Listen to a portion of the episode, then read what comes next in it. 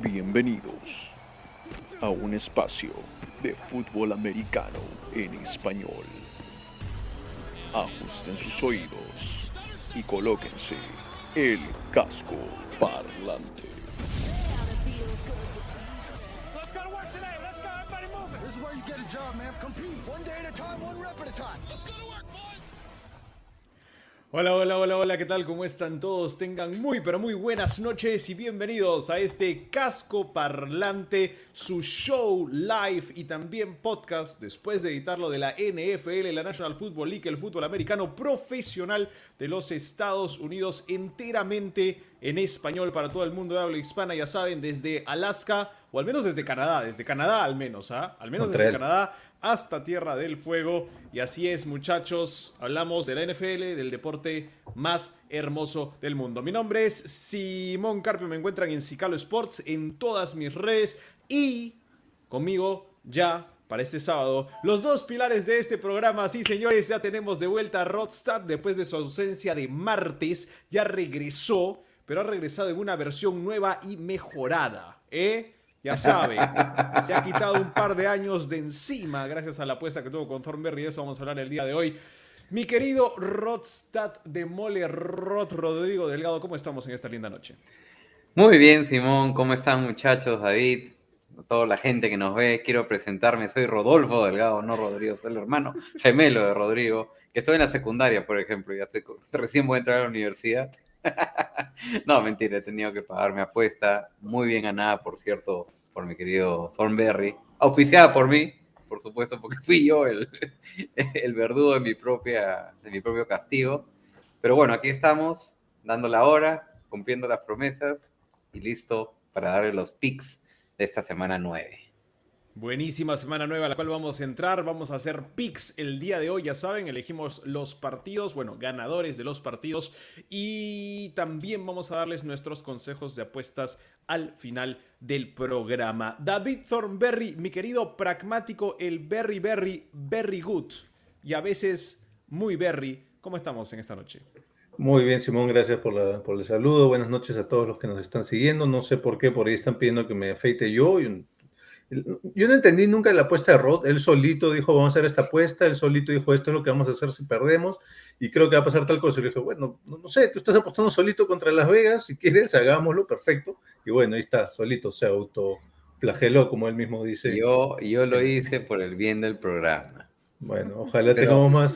Pásenle la voz, todos los que tranquilo. están ahí. Pasen la voz a sus compañeros para que vengan a ver esa cara rara de Rod que no la reconocemos, sinceramente. Mira, Simón ya se afeitó. Ya yo me afeité, ahora te va a tocar a ti, no te preocupes. Lo único, sí, feliz de que estés de regreso, Rod, porque ya no me tengo que preocupar de la producción, así que bienvenido. Siempre es un gusto estar con ustedes. Rod, cuéntame, ¿qué está diciendo la gente en los comentarios? Sí, bueno, básicamente pues lo que decía David, ¿no? De, de que le falta la navaja, ya falta él, pronto ya llegará. ¿Por qué empezamos a las nueve? Preguntan algunos. Bueno, nos dimos cuenta de que a veces el horario de las 8 nos quedaba un poquito ajustado para nuestros quehaceres ¿no? del fin de semana. Justo calzó con el cambio de horario también en México, ¿no? Así y en que, Estados Unidos y en Canadá. Y en Estados Unidos, por supuesto, que se, ellos se adelantaron una hora. Así que bueno, estamos haciendo unas pruebas, mi querido Jean-Pierre, a ver qué tal resulta, a ver si a ti también te acomoda bastante esta hora mejor que la anterior, que era una, una hora antes, así que a ver, pues en los comentarios la mayoría mande. Además, sabemos que ustedes no son de salir sábado por la noche, ya no hay fiebre de sábado por la noche, así que tienen fiebre de casco parlante todas las noches, los sábados. Ahora vamos Toda a a partir noche. de las 9 de la noche, vamos a estar haciendo también el programa de los martes y el programa de los sábados. Eh, vamos a probar al menos un par de semanas. Si la gente sigue viniendo, si ustedes siguen comentando, pues sería lo máximo y lo siguen compartiendo. No se olviden, entren a nuestro canal de YouTube, pónganle suscribir, notificaciones, uh, comentarios, likes, todo eso ayuda a que YouTube piense que somos legítimos.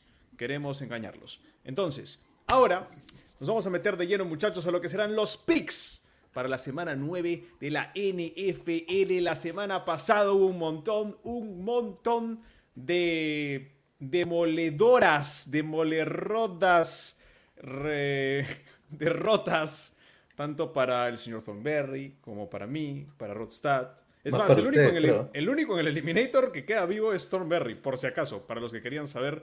Y bueno, vamos a ver si al menos en los picks, Rodstad y quien les habla podemos sobresalir. Primer partido de esta semana, señores, es un duelo divisional de la AFC Norte. Se enfrentan los Brownies, los Browns, los perros de visita en Cincinnati contra los Bengals que vienen de tal vez la derrota más sorprendente de toda la temporada, muchachos. Browns en la línea más 2.5 puntos en Cincinnati, el over-under en 47.5 y empezamos con Rodstad, mi querido Rod, ¿quién se queda con este partido? A ver, yo confío en que los Bengals se van a reponer definitivamente de la derrota con los Jets de la semana pasada. Una derrota que, nos, que sufrimos mucho con Simón porque los elegimos ambos de Eliminator.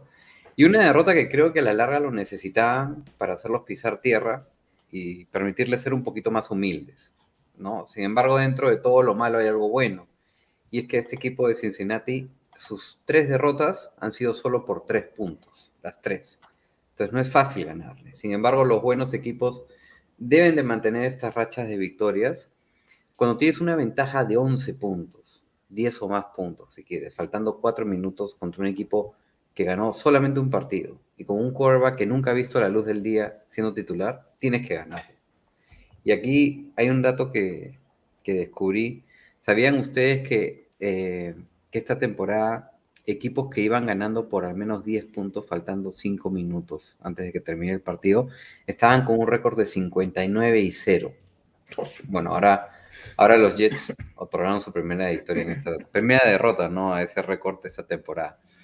Los Bengals tienen que recomponerse porque yo por lo menos sigo creyendo y pensando que este equipo va a llegar sin lugar a dudas a postemporada. Este será, creo, el partido en que los Bengals se van a reivindicar. Y por el otro lado hay muchas distracciones en el equipo de los Browns. Ya salió OBJ, eh, que tuvo creo que dos partidos en toda la temporada con 70 o más yardas, ningún touchdown y ningún partido con más de cinco recepciones. Críticas a Baker Mayfield. El regreso de Nick Chubb la semana pasada carrió en su marca más baja de la carrera, apenas 60 yardas, y creo que Conklin aún está sentido. La verdad que este equipo de los Browns parece que se les está acabando el aire en esta temporada, que es la más larga de, en la historia de la NFL. Solamente pudieron anotar 10 puntos en 5 posiciones de juego en las que llegaron al territorio de los Steelers la semana pasada. Si esas 5 hubiesen sido goles de campo, hubieran empatado el partido a 15. Los Browns vienen de perder 3 de sus últimos 4 partidos, luego de empezar la temporada 3 y 1. Están últimos de su división y creo que se van a tener que acomodar ahí un ratito más, porque yo tengo a los Bengals ganando este partido 28-21. Wow. Ok. Thornberry, ¿ganan los Brownies o ganan los Bengals? Eh, primero, confirmar que Conklin no va a jugar por el lado de los Browns. Segundo, yo diría más bien que la principal distracción de los Browns ya no va a estar, que era todo el uh, affair OBJ, y creo que eso les va a dar un respiro. eh, la semana pasada, la semana pasada, sí creo la semana pasada, intenté infructuosamente explicarles este tema de la estadística del, del pass rush de ESPN, y bueno, eso es lo que pasa cuando te las quieres dar de, de youtuber y ni siquiera sabes tomar un selfie sin cerrar los ojos. Así que no voy a intentar explicarla, pero simplemente créanme que de los ¿Cómo? cuatro pass rushers más exitosos de la liga, tres son de la línea defensiva de los Browns. Estoy hablando de Garrett, estoy hablando de Clowney y eh, McKinley, que si, no me equivoco es también el suplente de Garrett. Así que eso te da a entender que no solo es un tema de jugadores, sino de estructura de, o de estrategia del equipo que te da esa posibilidad de poder tener un pass rush exitoso, más que el de los otros equipos. Y por ese motivo creo que los Browns van a poder poner bastante presión sobre Joe Burrow, que además su línea ofensiva, ya lo decíamos la vez pasada, no es muy buena, es una de las, está dentro de las 10 peores líneas ofensivas, eh, específicamente protegiendo al mariscal de campo, porque hay que recordar que la línea ofensiva tiene dos trabajos, abrir campo para correr y proteger al mariscal de campo, son dos cosas que hay que medir distinta, de manera distinta. Específicamente en protección del mariscal de campo, esta línea ofensiva no es buena, es una de las peores. Y entonces creo que los Browns van a poder poner suficiente presión sobre Burrow para alterar el juego ofensivo de los Bengals y creo que con esa razón podrían ganar los Browns. Yo voy a decir que ganan los Browns. A ver, Simón, Wow.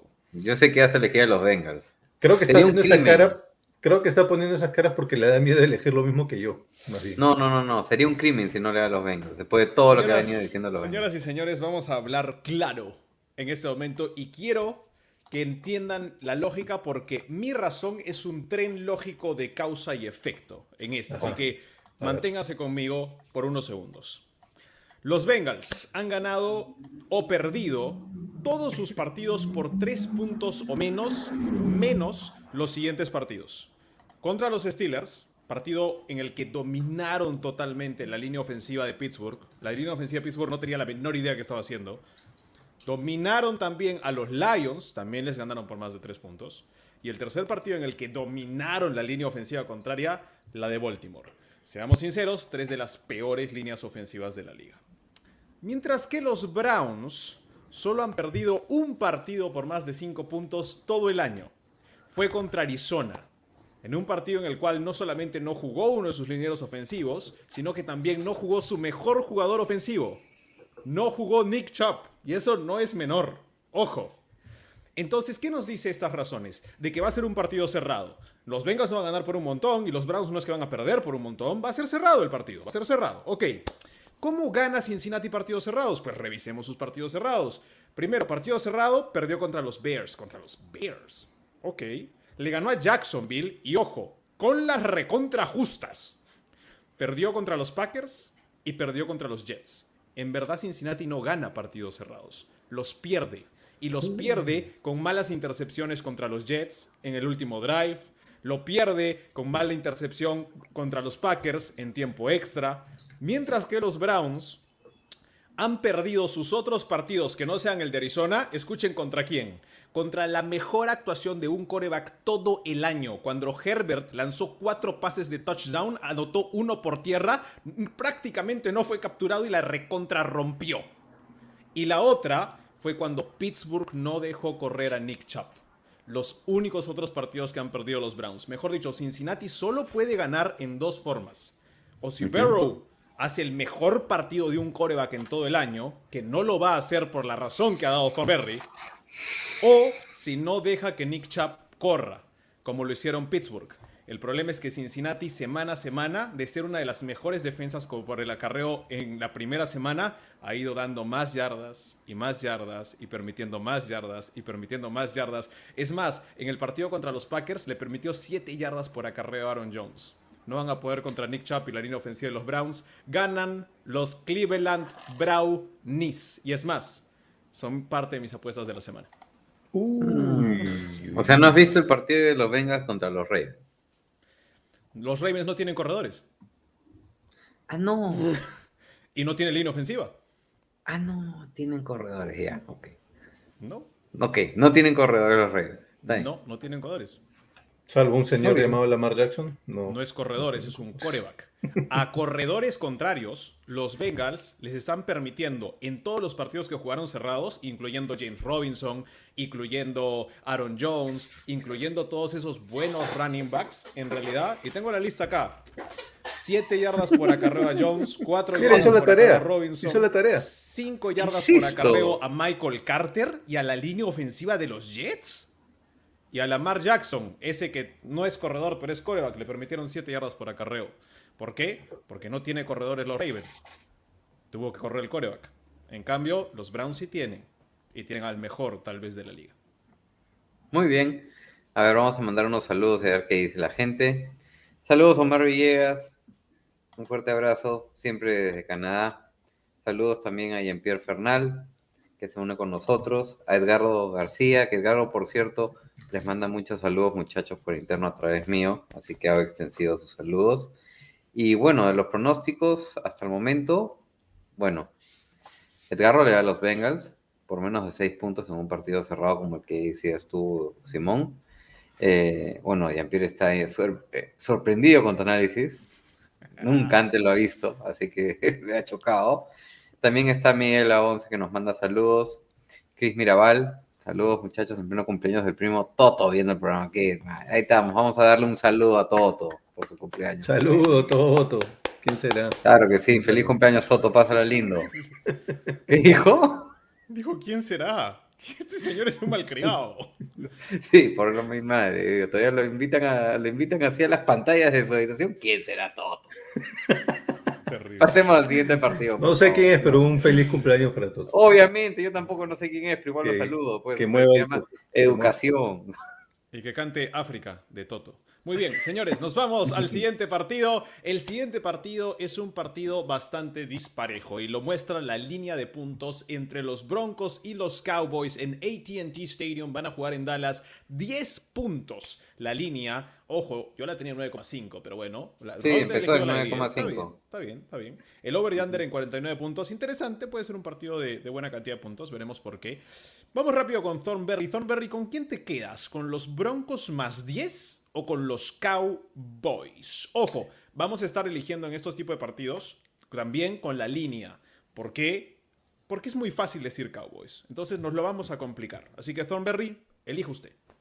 Sí, yo voy a decir Cowboys, incluso con esa línea voy a decir Cowboys. Eh, el otro día estábamos revisando entre los tres qué equipos habíamos elegido más y me di cuenta que por algún motivo yo había elegido a los Broncos en siete de los ocho partidos que habían jugado o algo así.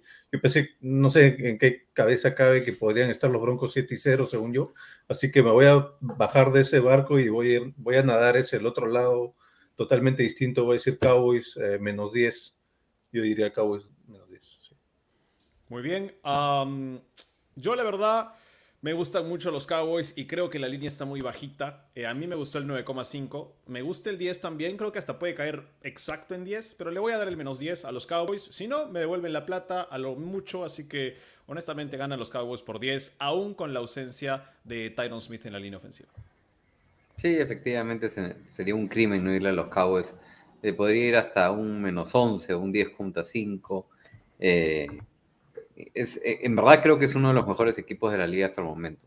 O sea, junto con los Packers, son los que tienen la mayor racha de partidos ganados consecutivos y, y solamente han perdido el primer partido contra los Bucks en esa primera semana. El resto todo lo han ganado. Esté o no esté Dak Prescott. Así que igual, vamos con ese equipo.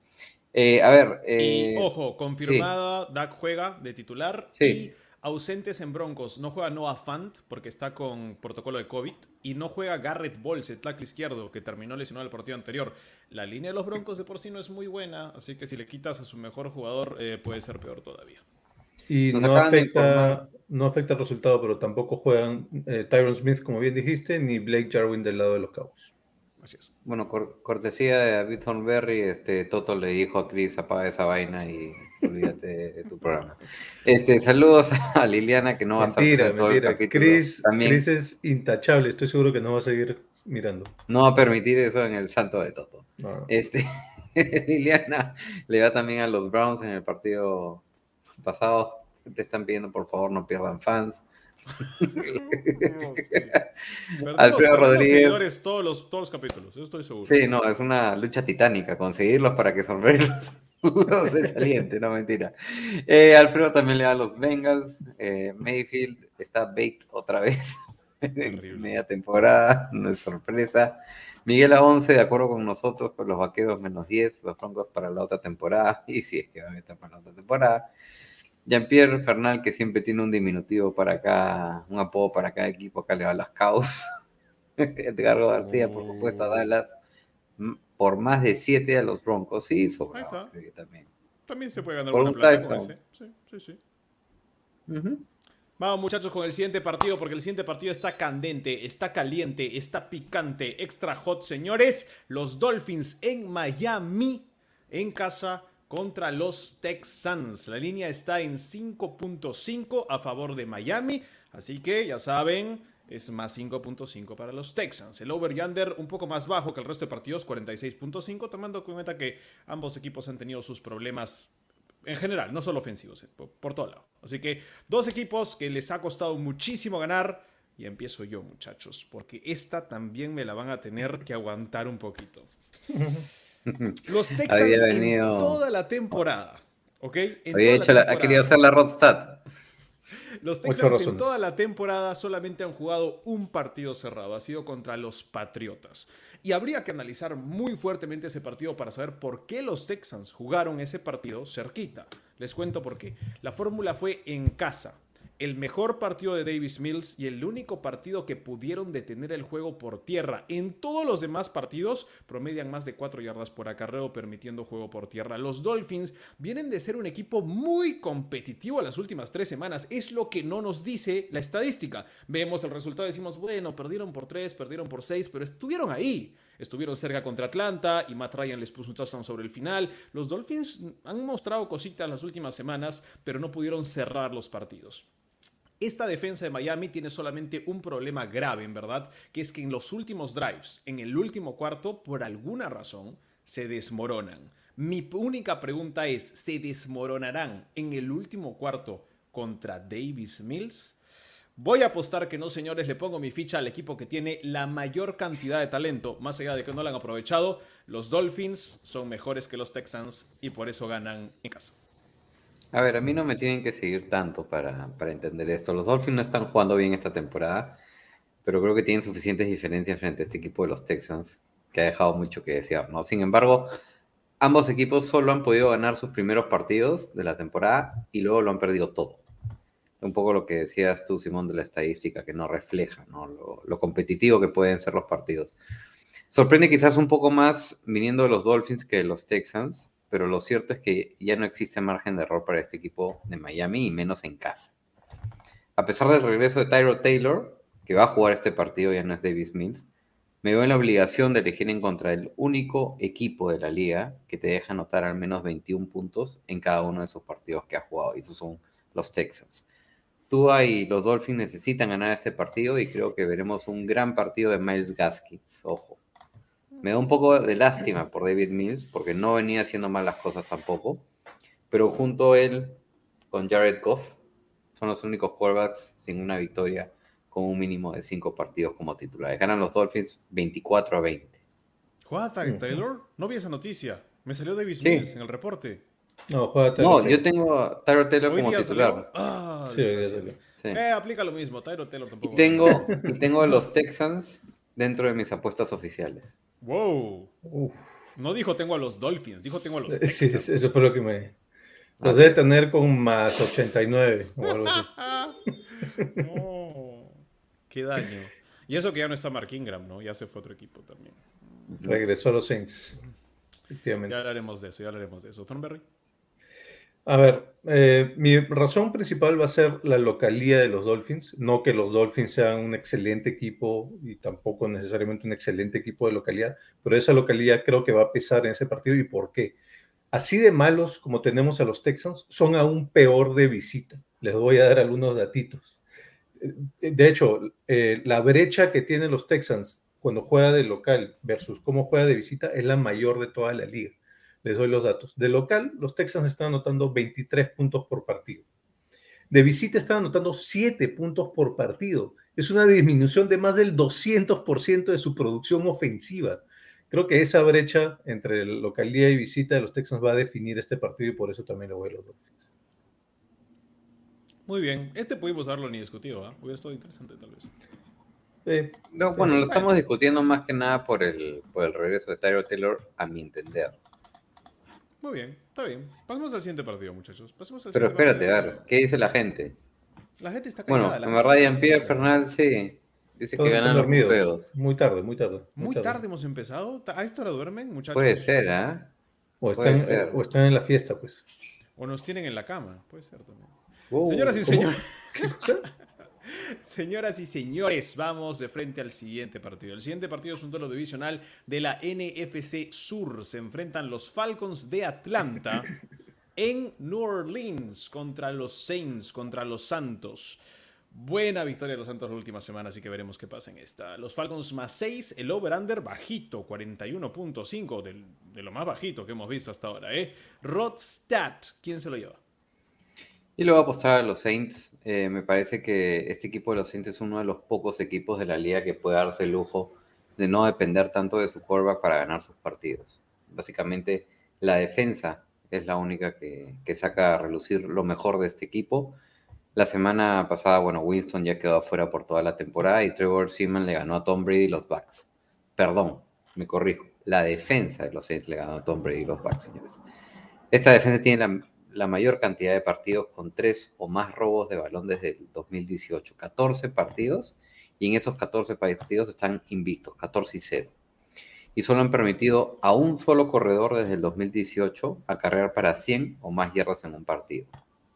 Ojo, que no es un dato menor, en casi tres años.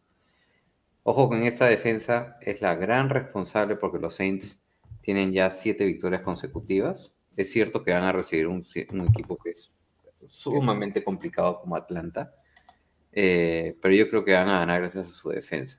¿Has dicho que tienen siete victorias consecutivas? No, no, no, tres. Ah, ya.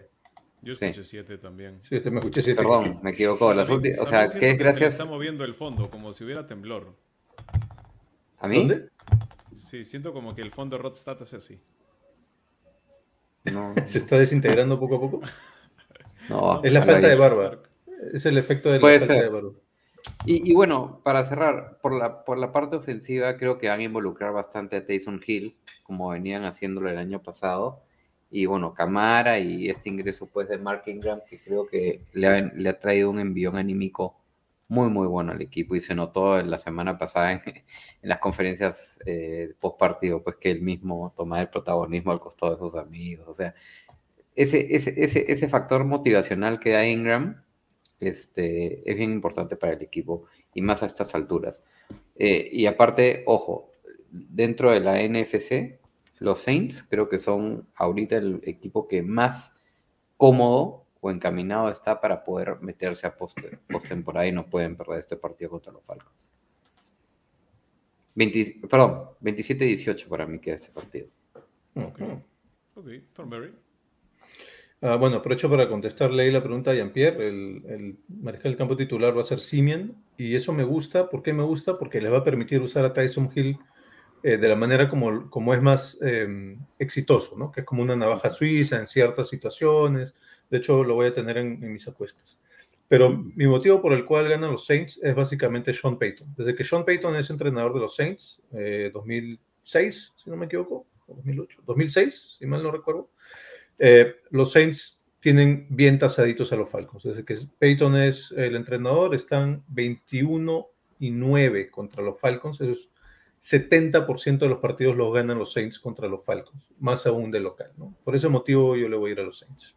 Y me gusta un poquito el, perdón, el over de esa línea, pero no lo he incluido en apuestas. Muy bien. Está bueno. Yo les cuento por qué eligió a los Saints también. Creo que muchos los hemos elegido. Y la razón es esta.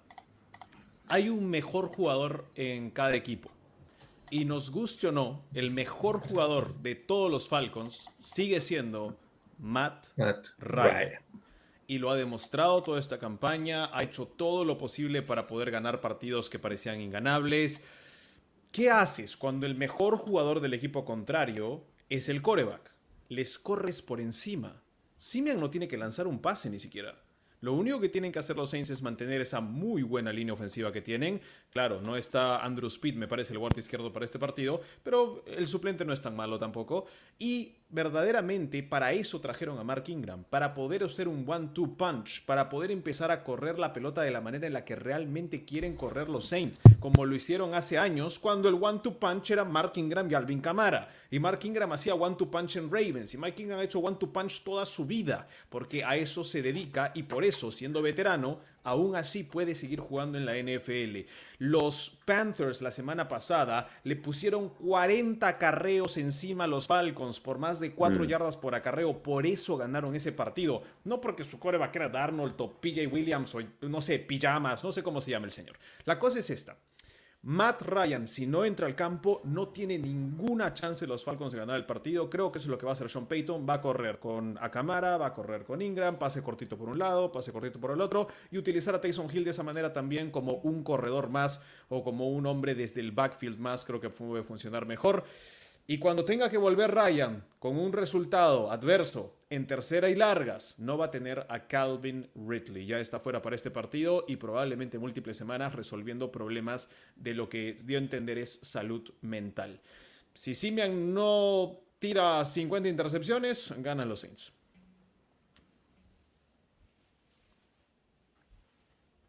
Muy bien, están muy callados. Están, no les gustó. No les gustó, entonces no les gustó. eh, No, eh, yo estaba leyendo los comentarios. Estaba leyendo los comentarios. Pero léelos para todos, Rod, para todos. Saints por más de, más de 6 puntos sobre los Hawks. Para Edgardo García. Saints menos 6. Incluso también para Miguel. Eh, partido raro, ¿no? Creo, o sea, hablabas de Matt Ryan, Simón. Y, y sí, es cierto, es el mejor jugador del equipo de Atlanta. Junto con, ¿Cordarel? con Kyle Pitts. Mm, todavía no, No. diría que el pizza. El partido de Calvin Bueno. la semana pasada fue horrible, ¿ah? Claro, pero ¿por qué fue horrible? Porque Matt Ryan lo, lo buscó demasiado. Porque lo marcó Shaq Thompson también. Ah, menudita, menudita marca y Jeremy Chin. Aparte, eh, o sea, los Panthers también son muy buenos marcando el medio del campo. ¿Y qué maestro? Toto. Para Toto el Eliminator son los Saints. Mira de Toto. Sí sabía, sabía, bien. Sabía. Grande Toto. Hold the line, hold the line, Toto. Muy Ah, bien. Señores, vámonos con el siguiente partido. El siguiente partido es un partido muy importante para mí porque lo tengo en mis apuestas. Pero Ah, primero sí. empieza Thornberry y yo les voy a contar qué pasa después. Mi querido Thornberry, ¿quién gana? El Giants Raiders en Nueva York o en Nueva Jersey en realidad. Los Raiders menos 3 son favoritos de visita, 46.5 la línea. Bueno, me voy a poner un poco existencial en este partido. Ustedes dirían, este es un partido de un equipo, eh, digamos, preponderantemente ofensivo versus un equipo que es mayoritariamente defensivo, ¿no? Esas vendrían a ser sus identidades, estaremos creo que todos más o menos de acuerdo. En parte, tendrían razón, porque efectivamente los Raiders son mejores que los Giants en prácticamente todas las estadísticas ofensivas habidas y por haber, en todo caso las principales. Sin embargo, no es tan cierto que la identidad de los Giants sea un equipo, sea ser un equipo defensivo. Porque si vemos la mayoría de las estadísticas, las principales y las básicas defensivas, los Raiders también son mejores que los Giants en esas. Entonces, tanto en ofensiva como en defensiva, los Raiders son mejores en líneas generales que los Giants. Entonces, ¿qué pasa? Los Raiders tienen una identidad clara, que es ser un, equipo principalmente ofensivo, de, tiroteo. No estoy queriendo hacer ninguna broma con respecto a lo que salió del cornerback, pero bueno, una ofensiva de tiroteo. Y este y los Giants, sabía que te iba y los Giants en realidad tienen una identidad fraudulenta, o digamos, en el mejor de los casos, no tienen identidad. ¿Y por qué es importante tener una identidad? Porque en los partidos difíciles, en los partidos en casa, cuando viene alguien a retarte, con tu identidad es que sacas el partido adelante. Y los Giants no tienen esa identidad. Y por esa razón voy a decir que ganan los Raiders.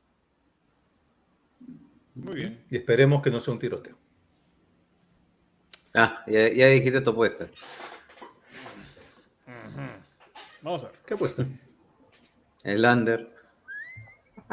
Sí. No, señores, no lo tengo. señor- señoras y señores, les voy a contar por qué yo también he elegido a los Raiders y por qué los llevo muy, muy, muy dentro de mi corazón en este partido. Los Giants solamente han ganado dos partidos toda la temporada y habría que ver por qué han ganado esos dos partidos. Si fueron partidos contra equipos relativamente buenos, fueron los Saints y fueron los Panthers, no había ninguna razón por la que los Giants ganaran ese partido. Entonces me puse a investigar un poquito y resulta que hay dos razones por las que los Giants ganaron ese partido y las razones son las mismas de por qué los Giants han estado tal vez más cerca en algunos partidos que de otros partidos.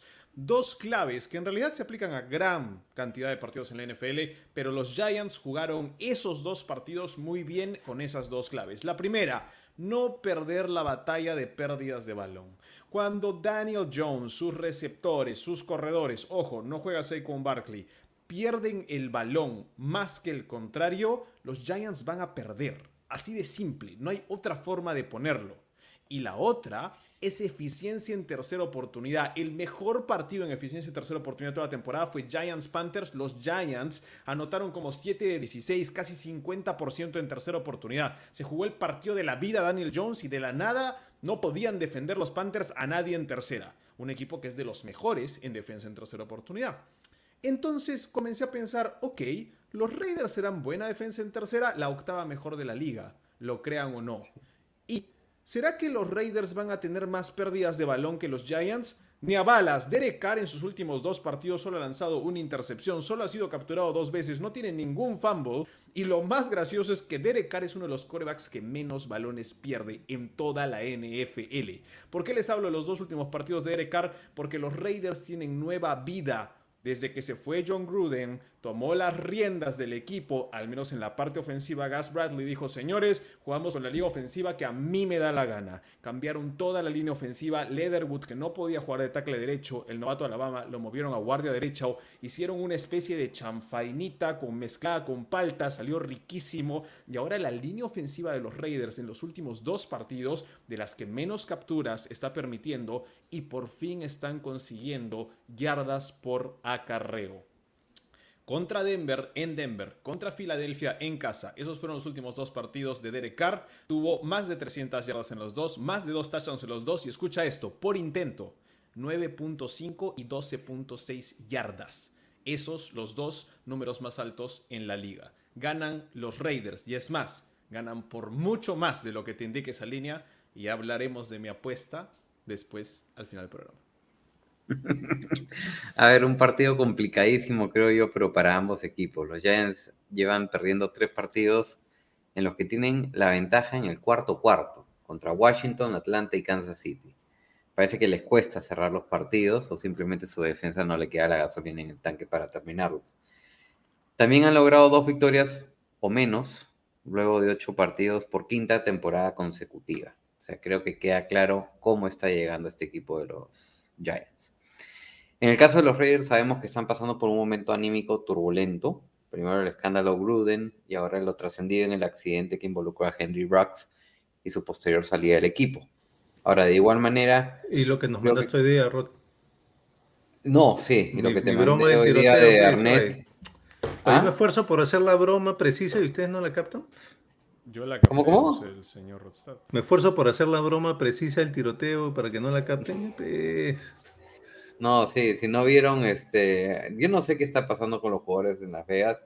No sé si tenga que ver algo con que es- estén viviendo en Las Vegas, pero Arnett, el defensivo, creo que es verdad. Es, Es uno de los corner. corners, es uno de los corners. Eh, posteó un video en, en- en redes sociales eh, con una pistola, no, era una, auto- una arma Una automática. en- metralleta. sí. una metralleta. Tenía en- metralleta, tenía pistola, tenía rifle, creo. o- mostrándola así como si fuese pues este un sicario de, de- de- de barrio de pueblo joven, o sea, de lo Ah, más sabe, sabe, ordinario, sabe, sabe.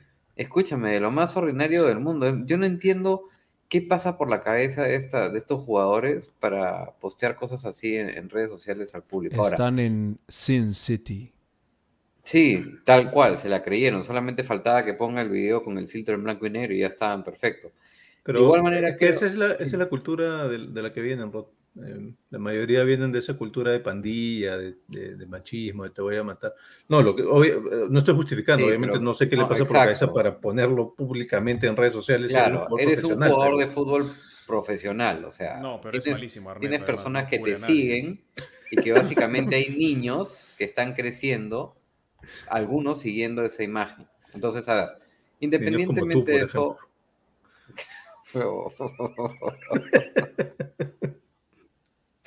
De igual manera, confío más en Derek Carr en este partido que en Daniel Jones. Los Raiders tienen más alternativas en el ataque que los Giants. Puede que regrese Saquon Barkley, pero no es No, seguro. ya está fuera para este partido. Ya está seguro. Ok. Los Giants Barkley tienen a y- muchos. Y Sterling Shepard, perdón, Barkley y Sterling Shepard están fuera. Quien sí puede Ok. regresar para este partido es eh, cuestionable por ahora, Goladay. Ok, ok. Este, sabemos que los Giants incluso tienen algunos jugadores en protocolo de COVID. No sabemos si van a poder estar para el partido. La defensa de los Giants mejoró contra los Chiefs, que atacan de similar manera que los Raiders, es decir, por el aire, pero las bajas en el equipo de los Giants creo que hacen este partido parejo, ligeramente a favor de los Raiders. Para mí ganan los Raiders 28-20 este partido. Muy bien, muy bien, muy bien. Me gusta, me gusta, me gusta. Estamos avanzando, muchachos. ¿Qué nos dicen los comentarios, Rot? A ver, vamos rapidito a los comentarios. Básicamente Edgardo García, eh, voy con los Raiders, pero creo que los Giants pueden dar la sorpresa y romper a todas las quinelas, como ahí complementa. Eh, y en Pierre Fernal le va a los Raiders por los Bikers en su lenguaje de apodos. Los Raiders menos 3 para Miguel a 11, mientras Garrett sea head coach, Giants van Bueno, a es perder. offensive coordinator. Claro, Coordinador es- ofensivo. Coordinador ofensivo, así es. Aaron Hernández 2.0 para, para- No lo sé. no, bueno, esperemos que no. Esperemos que no. Ojo, la historia de Aaron Hernández es trágica también, ¿ah? vean, vean el documental. Es- hay parte de, de CTE, ¿no? De este, de este tema de los golpes, hay parte de que aparentemente muy- por mucho tiempo haya tenido que esconder su homosexualidad, o sea, hay, hay varios matices que hay que prestar atención ahí. Muy bien, señores. Ahora con este tono solemne, voy a entrar al siguiente partido. Por fin, ¿Por por fin hablamos de los Pats otra vez, porque hacía años que fin. no hablamos de los Pats. Así Señoras y es. señores, en estos momentos vamos a hablar de mis dos Dark Horse Teams al comienzo de la temporada. Yo dije Patriots a playoffs, yo dije Panthers a playoffs. No todos estaban de acuerdo con eso, pero entramos a este partido esta semana. Semana 9, los Carolina Panthers en casa contra los Patriotas. Los Patriotas favoritos por 3 puntos y medio. El over-under en 41.5. Low scoring game, ya saben. No, se- no parece ser que sea un partido eh, de alto octanaje.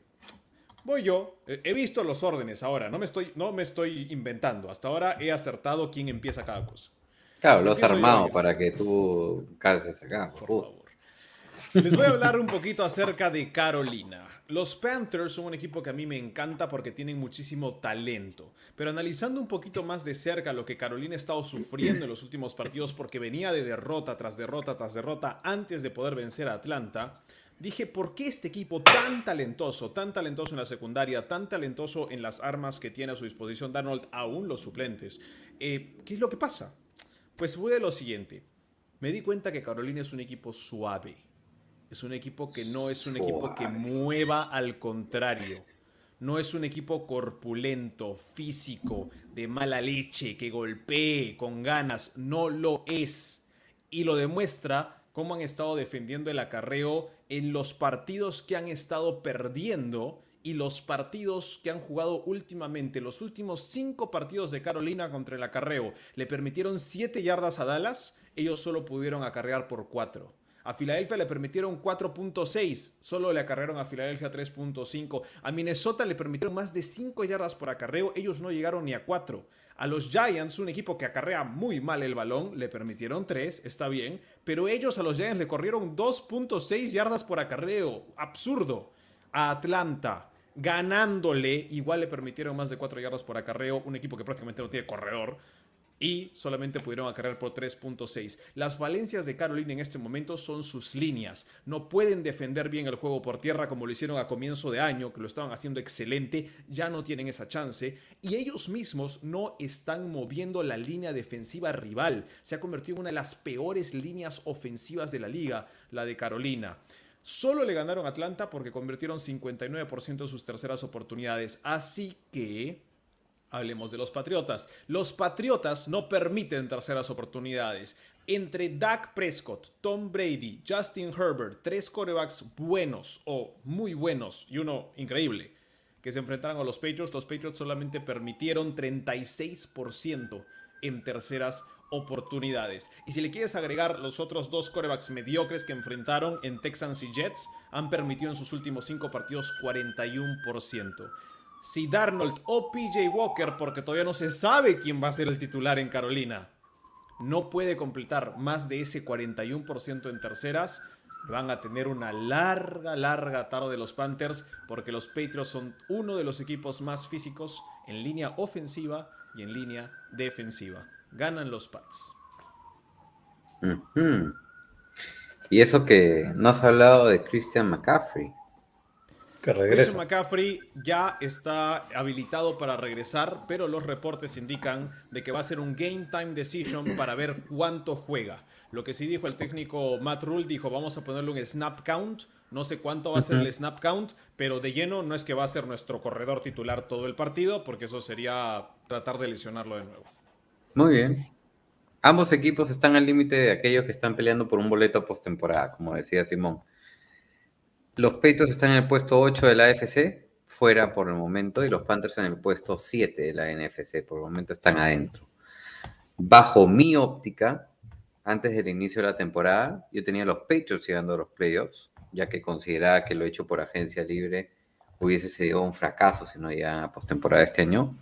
Y a unos Panthers que los tenía sorprendiendo como segundos de su división, pero que quedaban afuera de postemporada. En el caso de los Patriots hemos visto cómo poco a poco se van afianzando como un equipo complicado de derrotar para cualquiera. Mac Jones, el Mac Jones para mí en noviembre no es el mismo del inicio de temporada. En las cuatro primeras semanas no solo no ganaron ni un partido, sino que solo anotaban 18 puntos en ofensiva y en estas últimas cuatro semanas que han ganado todos los partidos ya están anotando ya 33.8 puntos por partido en promedio. El tema acá está girando en torno a que si, como bien decía Simón, juega o no Sam Darnold y si es que juega, si es que puede proteger bien el balón contra esta defensa complicadísima de los Pats. Yo me voy a inclinar a que no lo va a cuidar tan bien como lo va a cuidar Mac Jones y me voy a darle ese voto de confianza a los Patriots esta semana, ganándole el partido en Carolina. Incluso si juega CMC, ¿no? La ofensiva de Carolina ha mostrado ser en las últimas semanas un desastre. Y Sam Darnold contra los Patriots no le dio nada bien. No ha podido ganarles en ninguno de los tres encuentros que ha jugado contra ellos. Tan solo les ha anotado un touchdown ha perdido el balón ocho veces y ha sido capturado ocho veces también. Su passer rating, el rating de pasador contra los Pats, ha sido de 46.4, el peor rating de cualquier cuerva que haya enfrentado a New England de Belichick con un mínimo de tres partidos. Ojo que los Pats vienen de detener el juego ofensivo de Justin Herbert y los Chargers.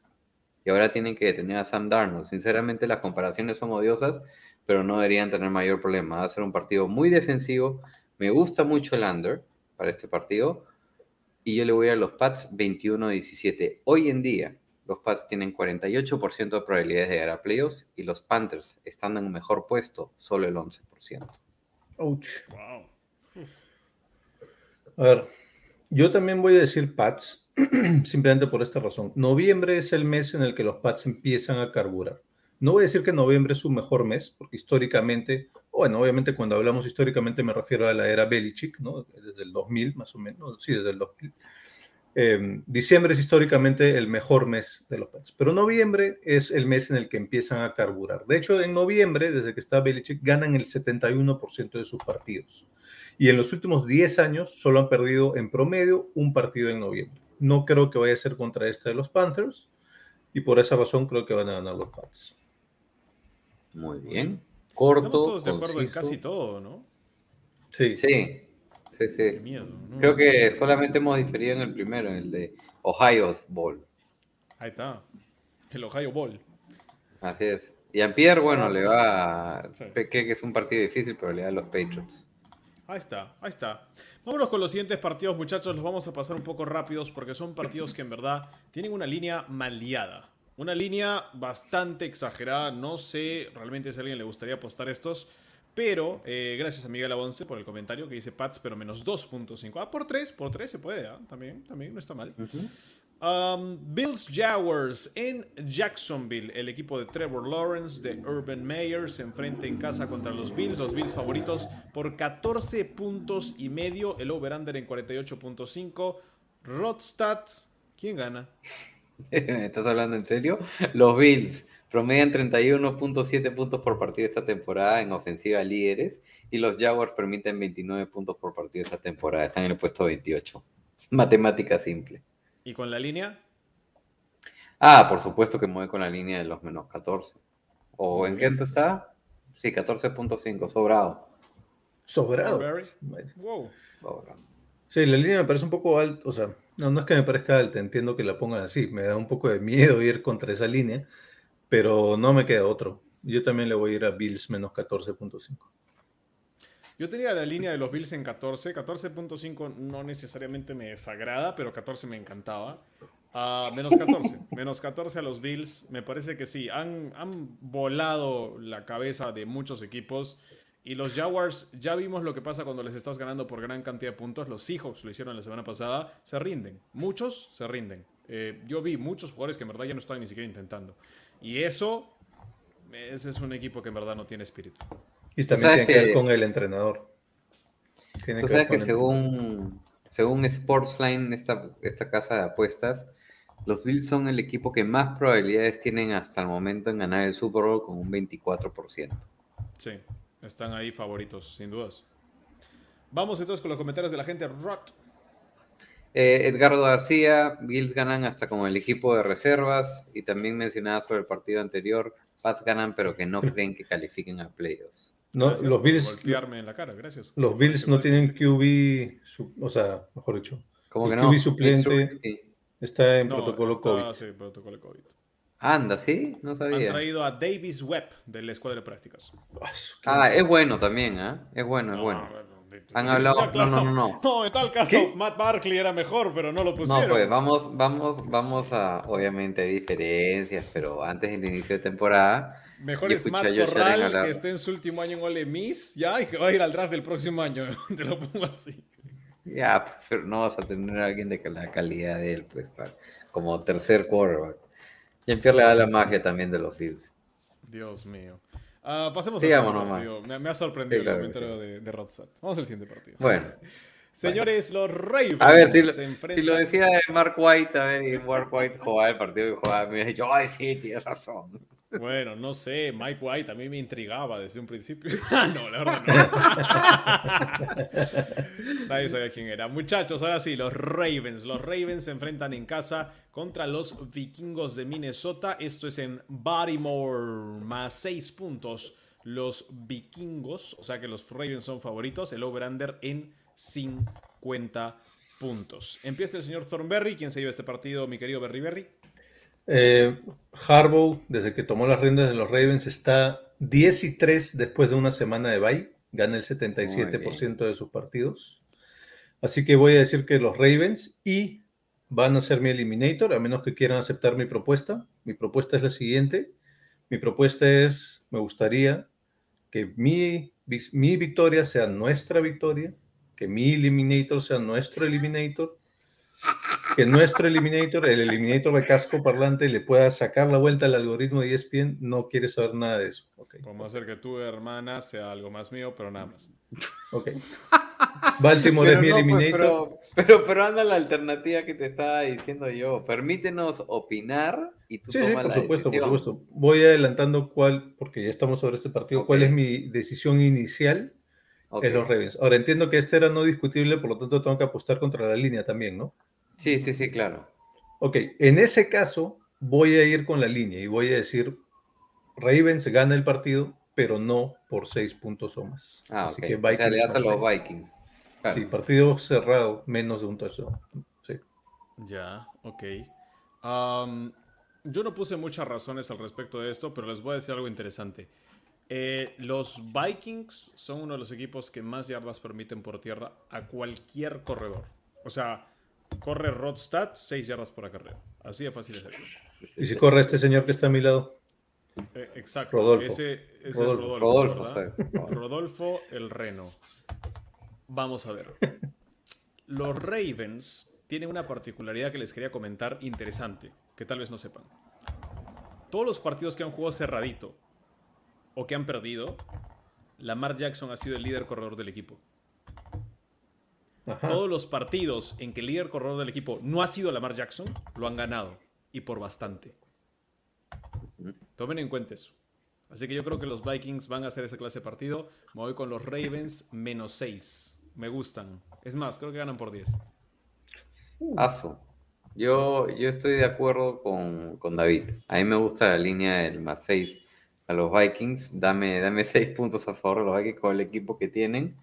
Eh, los Ravens vienen de un bye. Eh, no sé qué tan bien se sienta Lamar Jackson contra esta defensiva de los Vikings que está mejorando mucho. Así que piano, piano. O sea, sí es cierto que los, los Ravens tienen que aprovechar esta cegadilla de partidos para, para llegar bien a postemporada, porque el cierre que les queda es brutal. O sea, dos, dos partidos contra Steelers, uno de visita otro en casa, en Cleveland, contra los Packers, en Cincinnati y contra los Rams. Así Mm. que tienen que aprovechar esta seguida que tienen Vikings, Dolphins, Bears y Browns en, en Baltimore. Ausencias claves, no juega Daniel Hunter, el pass rusher de los Vikings. Tampoco juega en esa misma línea defensiva el mejor tackle defensivo que tienen Michael Pierce. Tomen eso como ustedes quieran. Y tampoco juega Patrick Peterson, ya está en Injury Reserve, el mejor corner de los Vikings. Ujú. Muy bien. Ahora, Um, David, ojo, esta es parte de mis apuestas. Oh, Está bien, está bien. Da- David, ¿Qué? no, mi consejo es que no elijas a los Ravens como tu eliminator. De ahí te digo por qué. Mi consejo es que sí. Ok. Ok. Pero mi otro consejo es, no quiero ser parte de tu Eliminator es mi Eliminator. Ah, la tu mierda. cara es- Tu cara es mi cara, mi cuerpo es tu cuerpo. No, lo siento, por, por ahí no. voy. Está bien, yo quiero jugar en equipo y tú eres un individualista, perfecto. Muérete solo entonces. Yo también quiero jugar. Oh, pero muere quiero otro solo. com- quiero otro compañero. Muere solo en tu ley. Bueno. Señoras y señores, nos vamos con el siguiente partido, que es uno de los más emocionantes, sino el más cerrado que se puede dar esta semana. Y la línea, al menos, es la más cerrada de toda la semana. Los Chargers juegan en Filadelfia, favoritos por un punto. Over-under 49.5. Este es el partido que ustedes vinieron a escuchar, nuestros comentarios y la excelente preparación que traemos en Casco Parlante, por supuesto. Empiezo yo. Señores, todo en mi análisis me decía que ganan los Eagles. Esto era terrible.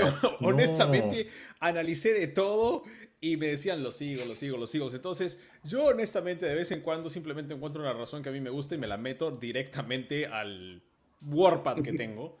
Ah, y desde ahí, desde ahí doy la razón. Les cuento, los Eagles solamente han podido ganar los partidos en los cuales han dominado a la línea ofensiva rival y o han causado errores garrafales del coreback contrario. Chequeen esos partidos raros en que los Eagles ganaron, como las tres intercepciones de Darnold cuando jugaron con Carolina, que uno decía, ¿qué diablos? ¿Por qué de la nada están perdiendo los Panthers? Bueno, eso es lo que sucedió. O cuando jugaron contra Goff o Off, ¿Saben cuántas capturas le metieron a Jared Goff? Le metieron como 8 capturas. Fue horrible ese partido. 5 capturas, 8 golpes de coreback. Lo dejaron en el suelo. Poco más y lo matan. Los Chargers, lamentablemente, vienen justamente en las últimas semanas de ser dominados en su línea ofensiva. ¿Por qué? Porque se les lesionó Odey Abushi, guardia derecho, y ya no tenían a Bulaga, el tackle derecho. Ausencias en la línea ofensiva. Y además, Justin Herbert viene de lanzar un pick six que le costó el partido contra los Patriots y de jugar horrible su partido anterior eh, contra los Ravens. Han tenido muchos problemas Justin Herbert. No ha tenido buenos partidos y sus últimos dos han sido horribles. ¿Por qué elijo a los Chargers?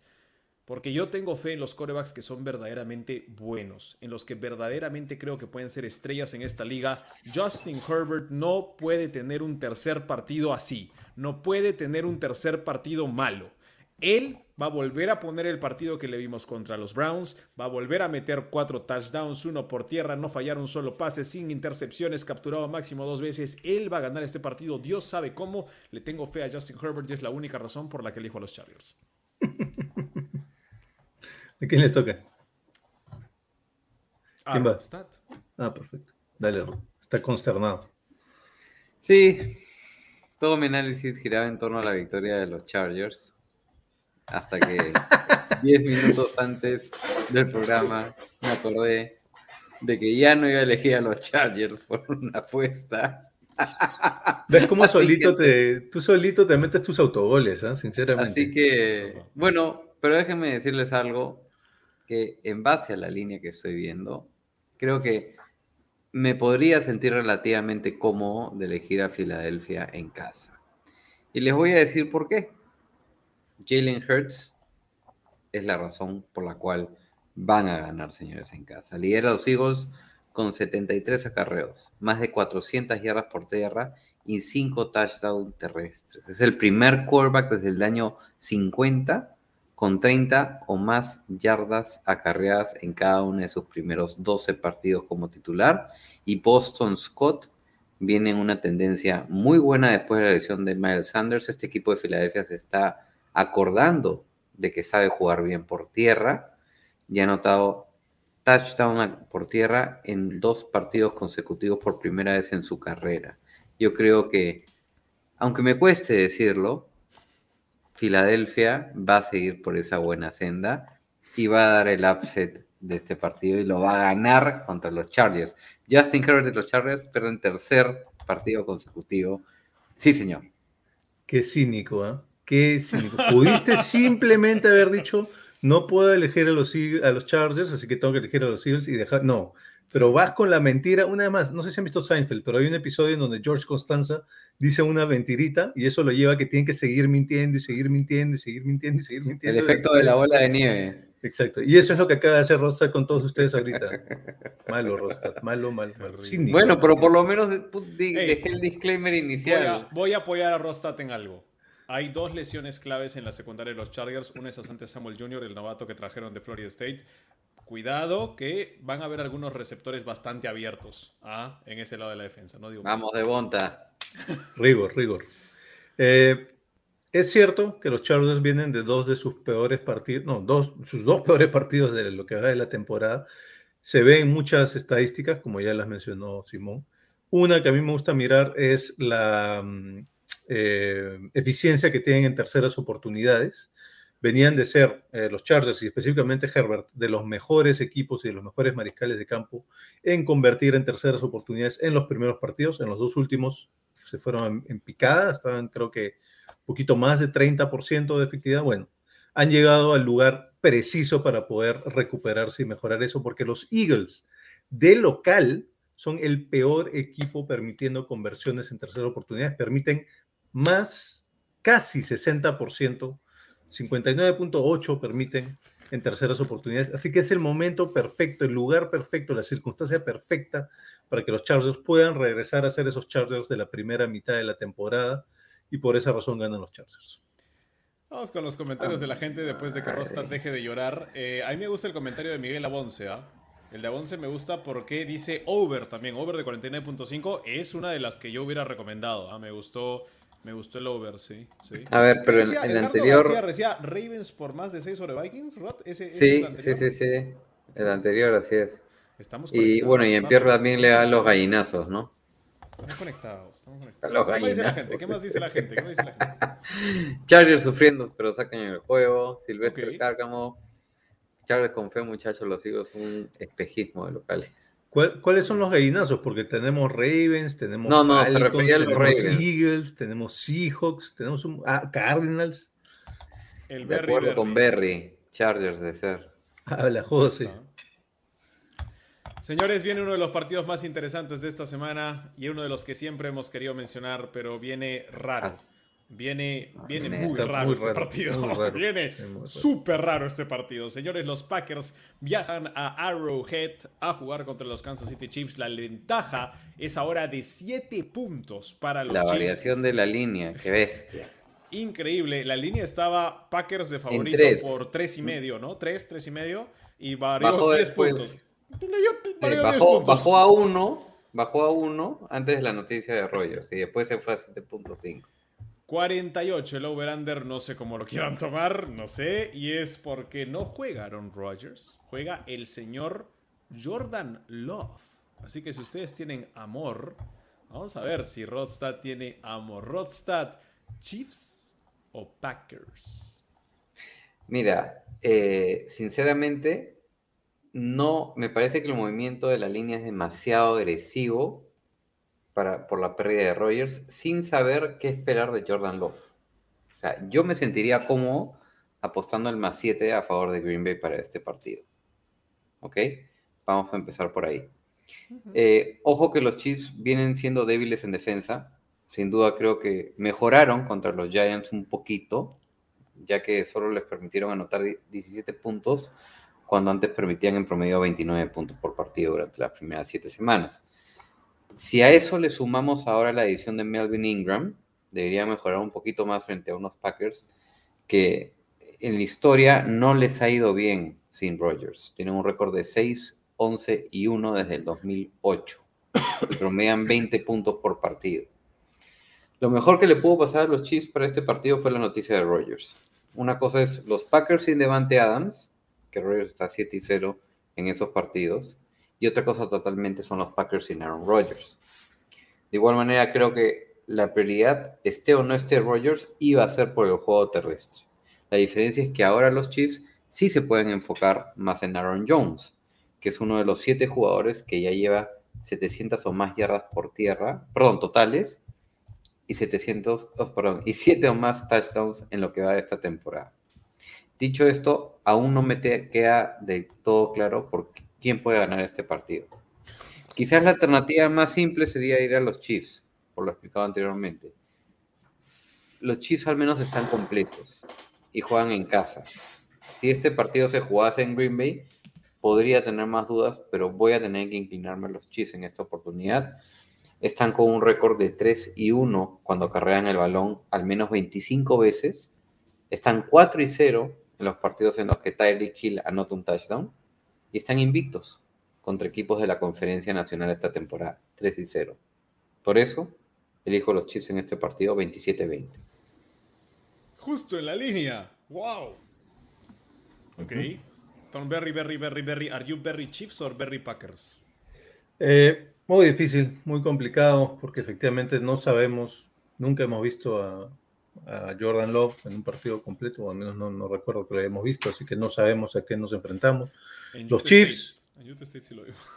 bueno, pero en college es muy distinto, ¿no? Los Chiefs, mm, ya lo decíamos en el episodio pasado, este, Mahomes parece un Jared Goff disfrazado de Mahomes. Toda- todas las, y lo dijimos en el episodio pasado, todas las líneas, digamos, todas las escuadras ofensivas y defensivas están mal, salvo el pateador, es probablemente el MVP ahorita, así que es muy difícil saber a qué nos enfrentamos. Yo tenía como dato clave para mí ese que justo está pasando por ahí en el, en ticker, que los Packers están 6, 11 y 1 sin Rogers, es decir, son un equipo perdedor sin Rogers, los Packers. Los Chiefs, aún siendo estos Chiefs malos, bueno, por lo menos son un equipo 50-50, ¿no? Están 4 y 4, son 50%. Yo creo que la principal debilidad en defensiva de los Packers es eh, rutas profundas por el medio del campo, en secundaria, y creo que eso le va a venir bien a los Chiefs. Creo que pueden sacarle provecho a eso y quizá pueden seguir con la recuperación, a, a medias recuperación, pero se debe ir con esa recuperación que les hemos visto la semana pasada. Así que no con mucha seguridad, pero voy a decir Chiefs. Señores, eh, yo voy a saldar todas las dudas que ustedes tengan acerca de este partido y después de lo que voy a decir, van a poner todo su dinero en solamente uno de estos equipos. Y es por esta razón. A ver. Pat Mahomes. Los Packers han perdido solamente un partido toda la temporada. ¿Estamos de acuerdo? Perdieron la primera semana contra los Saints y de ahí han supuestamente arrollado a todos los demás equipos y han ganado. Y son increíbles. Y son el mejor equipo de la liga. Colin Cowherd los tiene número uno en su Herd Hierarchy y son pff, la panacea. ¿En serio? Ok, hablemos de la panacea de los Packers. Los Packers van a jugar en Arrowhead, juegan de visita. Y para eso hay que revisar cómo han jugado los Packers de visita esta temporada. Permítanme presentarle a los Packers de visita esta temporada. Primer partido contra los Saints, digamos que era pretemporada, perdieron, no importa, no lo tomamos en cuenta.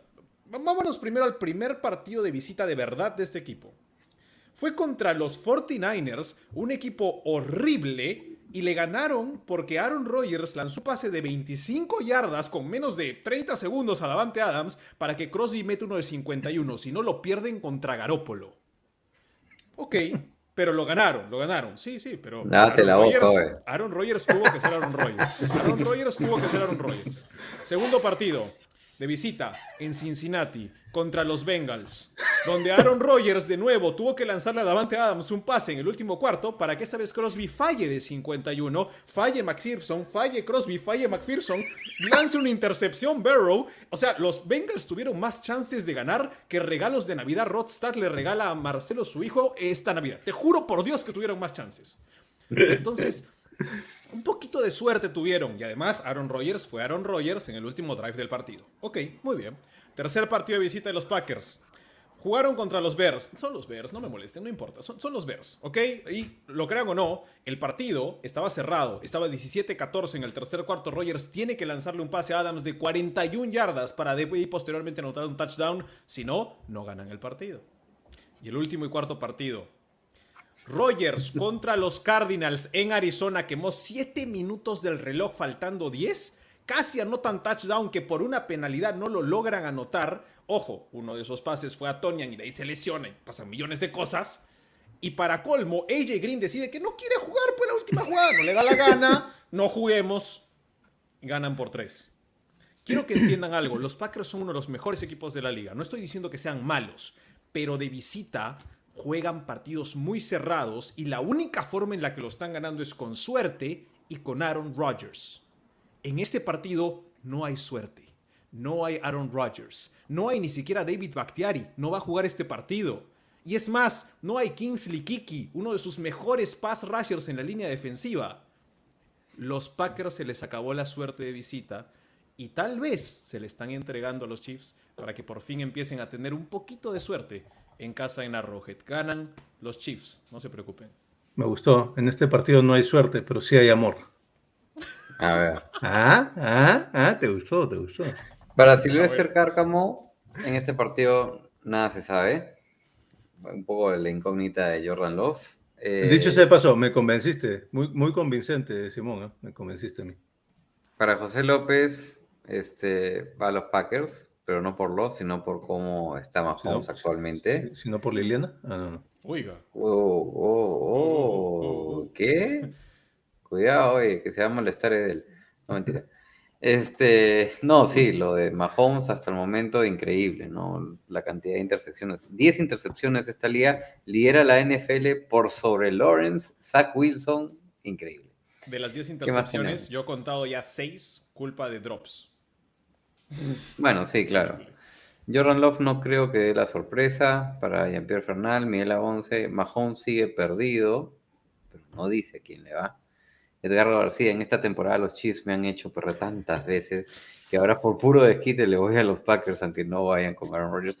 Es verdad, los, los Chiefs son uno de los equipos que menos cubren en las apuestas, las líneas de apuestas. Así que, Simón, no seas envidioso. Perdón, lo de los Chiefs, incluso antes de la debacle, ¿no? Incluso cuando eran equipo bueno, Sí, no sí, sí, necesariamente sí. cubrían las líneas. También porque les ponían unas líneas, pues, exageradas. Jordan Love tiene nombre de terapista de pareja. Así dice que será el momento para reconciliar a Mahomes con Kelsey. Voy con los Chiefs como Simón. Maestro. ¿saben qué? Este- Este comentario que es el thumbnail, déjamelo, yo lo pongo en thumbnail. ¿Saben qué? Este, ya les había dicho que, que lean, no me han hecho caso, pero lean a Sylvester en End Owners, que tienen su pequeño análisis.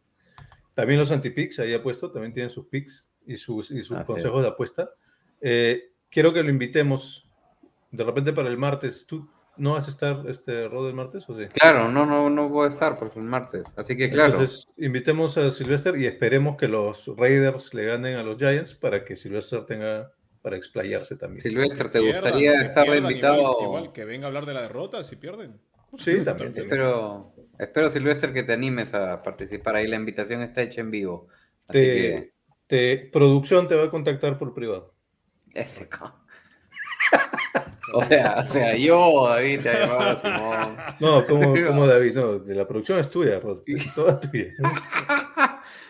Que responda nomás acá y coordinamos, no hay ningún problema, claro Bueno, que sí. bueno, ya hablaremos de eso, muchachos. Porque ahora, más allá de que este partido es uno de los más emocionantes, tenemos que pasar a otro partido que no va a ser tal vez tan emocionante. y ¿Qué? que todavía no sabemos qué va a suceder. Les Oye, lávate la boca hoy por segunda vez, oye. Este también está raro. Bueno. Señores, juegan los 49ers en casa en Santa Clara contra los quiero ir al final. Cardinals de Arizona. No hay ningún problema. Si tú quieres ir al final, mi amor, mi vida, mi corazón, usted va al final, no se preocupe. Ok, entonces va a tener que empezar Thornberry para este partido, porque el señor quiere cerrar. Eh, Thornberry, ¿quién se lleva el 49ers Cardinals? Cardinals más 3, favorito los Niners en casa, 45, la línea de apuesta de puntos. Acá algunas salvedades, ¿no? Eh, todavía no es seguro que juegue Kyler Murray. Si juega, probablemente juegue con un tobillo eh, esguinzado. Eh, de Andre Hopkins, no sé si juega. ¿Juega o no juega? ¿Ustedes No saben? se sabe todavía. duda también. Game time Tampoco se también, sabe. El coordinador de equipos especiales de los Cardinals tiene COVID, así que hoy día han, han estado, han traído a gente para entrenar al- a la escuadra de, de prácticas porque no saben si es que podría haber un contagio eh, a los pateadores, a Mike Prater y al despejador, ¿no? Que no, bueno, no sé si afectará este partido o al siguiente, pero mucha incertidumbre alrededor de los Cardinals. Eh, y los 49ers también tienen algunas lesiones, ¿no? Elijah Mitchell, que es el que era el corredor principal, creo que no juega tampoco. Entonces también está bien raro, no, no tenemos muchas certezas. Igual voy a decir que ganan los 49ers, principalmente porque son el mejor equipo en compleción eh, en zona roja, específicamente en casa. En casa son el mejor equipo en completar touchdowns en zona roja. Completan touchdowns en casi el 90% de sus visitas a zona roja, anotan touchdowns. Es un montón y están muy por encima de los demás. Hay un equipo en 80%, pero después todos los demás vienen muy por debajo. Así que por esa razón creo que van a ser bastante efectivos en zona roja. Creo que los Cardinals sigan golpeados, con mucha incertidumbre. Y por esas dos razones creo que van a ganar los 49ers. Muy bien. Para que no me diga Rod que me lave la boca. Por tercera los, vez. Ganan los Por Niners. tercera vez. Ah, ganan ya. los Niners, ganan los Niners. Y te digo por qué. Todo esto depende si es que juega o no juega Kyler Murray. Esa era la única decisión que yo tenía para decir, ganan los Cardinals o ganan los Niners. Ese hombre es la clave. Por ahora, dicen que está para ser decidido esto justo antes del partido, pero yo voy a confiar en mis fuentes en la ciudad de Arizona, del camp de Kyler Murray. Claramente me indican de que no va a jugar. Ahora, para aclararles a todos, mis fuentes son mi imaginación y lo que me soñé anoche. Entonces, según ¿Qué esa información, hay que decir esto. Ojo, perdón, solo quiero decir una cosa. Yo creo que incluso si juega, va a, ven- va a estar muy disminuido. Eh, Kyler Murray es uno de los mariscales de campo que más corre, más se mueve para poder sacar un pase eh, cómodo, ¿no? Recordamos que es medio, medio chaparro, medio chato, chaparro como dice México. Entonces necesita mucho movimiento incluso para soltar buenos pases. No va a tener esa movilidad y se, y se enfrenta a una, a una línea de defensa. Perdón, te robé todo tu segmento, dale. Discúlpame. Hizo la Rodstad. Hizo, No, hice no. la gran rostro. Tú ni siquiera nunca me has parado a mitad de hablar y has dicho Claro, "No, jamás, jamás. Así que- Le llegó, le llegó. Sí, altamente. Bueno, es muy sencillo, señores. Eh, yo me imagino que no va a jugar Kyler Murray. Creo que no lo arriesgaría en este partido. Si soy Kingsbury, si soy Steve Keim, que es el gerente general de los Cardinals, estás teniendo problemas con contagios de COVID. De Andre Hopkins, él solito, dicen los reportes, él solito obligó a que lo metan al partido cuando sabía que tenía un snap count contra los Packers. ¿Y qué hizo? Se lesionó más. Se lesionó más. Entonces, no creo que vayan a permitir decirle, no, Kyler, sí, juegas lo que quieres. No, no, no, no. Creo que va a haber cierta cautela por parte de los, de los, de los Cardinals. Y sí decirles algo. Los Cardinals tienen una sola debilidad. Son de los cinco peores equipos en toda la liga en yardas por acarreo. No saben defender el juego por tierra. Ya ha habido dos partidos en la temporada que les han corrido por encima. Y feo. Bien feo. Es más, los Packers lo demostraron. Los Packers no necesitaron a Davante Adams. Les pudieron correr por encima a los Cardinals. Y creo que esa es la gran virtud de los Niners. Tienen una línea ofensiva potente, una línea ofensiva que mueve líneas defensivas. JJ Watt no está para este partido, sigue todavía en Injury Reserve. Y además, para los Niners, regresa Jeff Wilson. Entonces tienes un corredor más por si no puede jugar Mitchell. Comienzas a ponerte más sano en el área en que realmente tú quieres formar tu juego. Si es que los Niners pueden correr el balón y Kyler Murray no juega, pues adivina quién tiene que jugar desde atrás para ganar el partido. Colt McCoy. Perfecto, ganan los Niners. Regresa Kittel también, dicho sea de paso.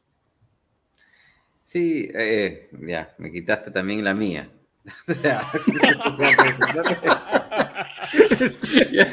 Estoy, disparando a todos lados, perdón. Sácalo del programa, sácalo, sácalo tú de Ah, la por eso producción, estabas sácalo. con la camiseta. Por eso estabas con la camiseta, perdón, perdón. Efectivamente, por eso me he puesto esta camiseta y yo le voy a los Niners, señores, por todo lo expuesto que ustedes han dicho. Y, y estoy de acuerdo con lo que decía David. Tú querías ir último, además. Ahí está. Sí, no, está bien. Incluso si, si juega Kyler Murray, no, yo creo que igual van a ganar los, los 49ers por lo que está sentido. Es todo, un, un Kyler Murray en sentido es un quarterback totalmente distinto a lo que estamos acostumbrados a ver. Eh, ausencia de, de Hopkins. Y una cosa en particular que ustedes no han dicho. En la semana pasada he notado a Jimmy Garoppolo diferente. Algo que noté mucho en el partido contra los Bears y en su ciudad natal de Illinois, en el estado de Illinois. Claro, estaba jugándose su pase a otro equipo para el año que viene. Mientras veía el partido notaba cómo él tenía un feeling distinto y quería tener ese feeling distinto, un sentimiento que no lo notaba de hace mucho tiempo. Estaba mucho más participativo en el banco cuando jugaba la defensa, arengando, motivando a todo el equipo. Sinceramente, a esta altura, yo no descartaría a San Francisco aún en la lucha de la postemporada. La conferencia nacional está muy apretada para esos dos últimos lugares de playoffs. Y los 49ers ciertamente están en el bolo de los candidatos para mí. Hasta ahorita están dentro, de- están dentro los Saints, que están con un récord de 5 y 2, y los Panthers, que están con un récord de 4 y 4. Pero a la vuelta de la esquina tenemos a los Niners con un récord de 3 y 4, al igual que los Falcons y los Vikings. Y ya recuperaron a George Kittle. Y se están poniendo fuertes en el backfield. Entonces, ojo, que el partido que se jugó en Arizona, para mí no fue tan disparejo tampoco. Entonces, yo iba a decir que los 49ers van a dar el upset esta semana, pero no, es, no parece ser un tanto upset. Para mí ganan 23-20, obviamente por las razones que ustedes han dicho que yo también las tenía mapeadas, y este componente de que veo a un Jimmy Garoppolo más motivado y recordando un poco lo que hizo en el 2019 en la ofensiva de los 49ers. Muy bien, lamentablemente, bien. Estoy mirando el calendario de los 49ers Road y bueno, lamentablemente porque teníamos el over de 10.5, eso no va a Sí. suceder. Y no veo que, veo bien difícil un camino incluso a nueve victorias, o sea, incluso a un récord ganador por el calendario que tiene. O sea, Yo te tengo yo fe, también, Rod. No le escuches. Yo te lo- tengo fe, Rodstad. yo lo he estado viendo ya, y en verdad, si descartamos los Rams, y quizás por ahí A los Rams también les ganas. A los Rams también les ganas, Rodstad. Bueno, no digas claro, no. los 49ers, los 49ers los tienen de hijo a los Rams. Sí. Uno, dos, Tú ser de Tres. poca fe, Berry Berry. O sea, no me molestaría que ahí se repartan uno. Los Seahawks ya van a tener a Russell Wilson de regreso, eso va a ser complicado. Come esta Y Berry. después, Que y después gane. tienes a los- de ahí tienes a los Falcons, a los Titans, a unos Vikings y unos Jaguars. O sea, eh, ahora hay que ver también qué partidos son de visita, qué partidos son de local. ¿no? También. Eso te digo que estoy mirando el dar un calendario. Pues. Polo. Pero bueno, es, no solamente es analizar el calendario de ellos, pues, sino los que están pues en esa terna, ¿no? De equipos que te mencioné, ¿no? Bueno, veremos. Si juega McCoy, espero que no le dé Colt Fit.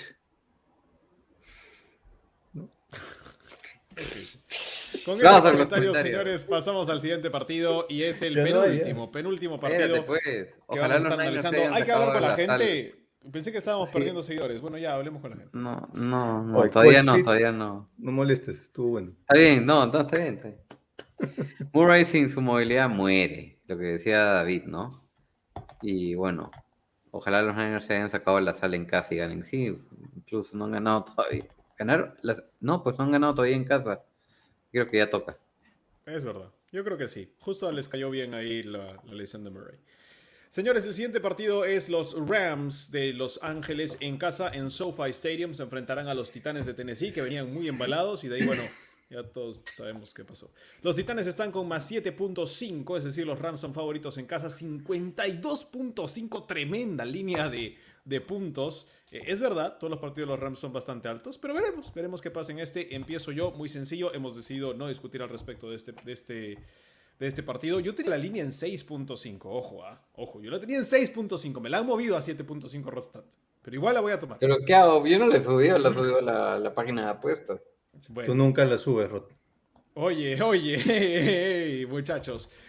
Menos 6.5, sí tomo a los Rams en menos 6.5. En más 7, en 7.5, ay, eso sí me duele. Voy a decir Tienes Rams. que- que- voy a decir Rams menos 7.5 porque es la línea que me has obligado tiranamente a tener que tomar. Sí. Voy con menos 7.5 los Rams, pero creo que ganan por 7 y tengo mucho miedo. ¿Tú, David? Eh, bueno, los Titans sin Derrick Henry se van a ver obligados a entrar al tiroteo y en un tiroteo puedes decidir entre Vrabel y Tannehill o Stafford y McVay. No digo que Vrabel y Tannehill sea un mal dúo, pero si, si es un tiroteo, dame a McVay y Stafford siempre, quizá el mejor dúo de, ma- de mariscal de campo y entrenador, específicamente para tiroteo, ¿no? Por eso voy a ir por los Rams. Y en cuanto a la línea... ah, vamos a decir Titans más 7.5. Mm. Titans más 7.5, Rams menos 7.5. Yo le voy a los Rams, señores. Tengo un resultado de 30-21 en este partido. Y acá yo les quiero hacer una pregunta. ¿Saben cuándo fue la última vez que los Titans ganaron sin Derrick Henry? Sí, con Eddie George. ¿No? Un poco muy, muy atrás te fuiste. Sí, creo. que- sí, te maleaste, ¿ah? Con Chris Johnson. Con Chris Johnson. Chris Johnson puede ser. Bueno, Era evidentemente, bueno, Johnson. evidentemente fue en el 2015, cuando él todavía estaba en Alabama. Dexter McCluster. Solo, solo se han... Steve McNair. se Steve Young. Ya, ya, ya terminó No, la Steve Young, no. ¿Cómo ya se llama? Vince Young. Vince Young. Solo, Derrick Henry solamente se ha perdido dos partidos en su carrera y los dos pa- partidos los han perdido ambos, ¿no? Contra los Chargers y contra los Saints. No saben ganar sin Derrick Henry. Muy bien. Señores, entonces los tres vamos con los Rams y vamos a cerrar con el último partido. Esto será Monday Night de los Bears visitando a los Steelers en Pittsburgh. Las toallas terribles estarán seguramente fuerte en Heinz Field. Favorito a los Steelers por 6.5 puntos. La línea del over y under, si me la pones por favor un ratito, please, please, please, please, please, please, la línea del over under, gracias. 38.5 de las más bajas, creo que es de la más baja que hemos visto Claro. en toda la semana. Así que vamos a empezar rapidito, sencillo, rápido, sin ningún inconveniente. Rodstad, Steelers o Bears en Heinz Field. Con el dolor de mi corazón, Steelers. Ah, ¿Por qué- estamos jugando con la línea, otro- ¿no? ¿Por qué Estamos jugando corazón? con la línea. Bueno, él pone las reglas y de ahí se las olvida, es magnífico. Estamos jugando con la Sí, perdón, ya. Sí, igual los Steelers con menos 6.5. Muy bien, con Berry Berry.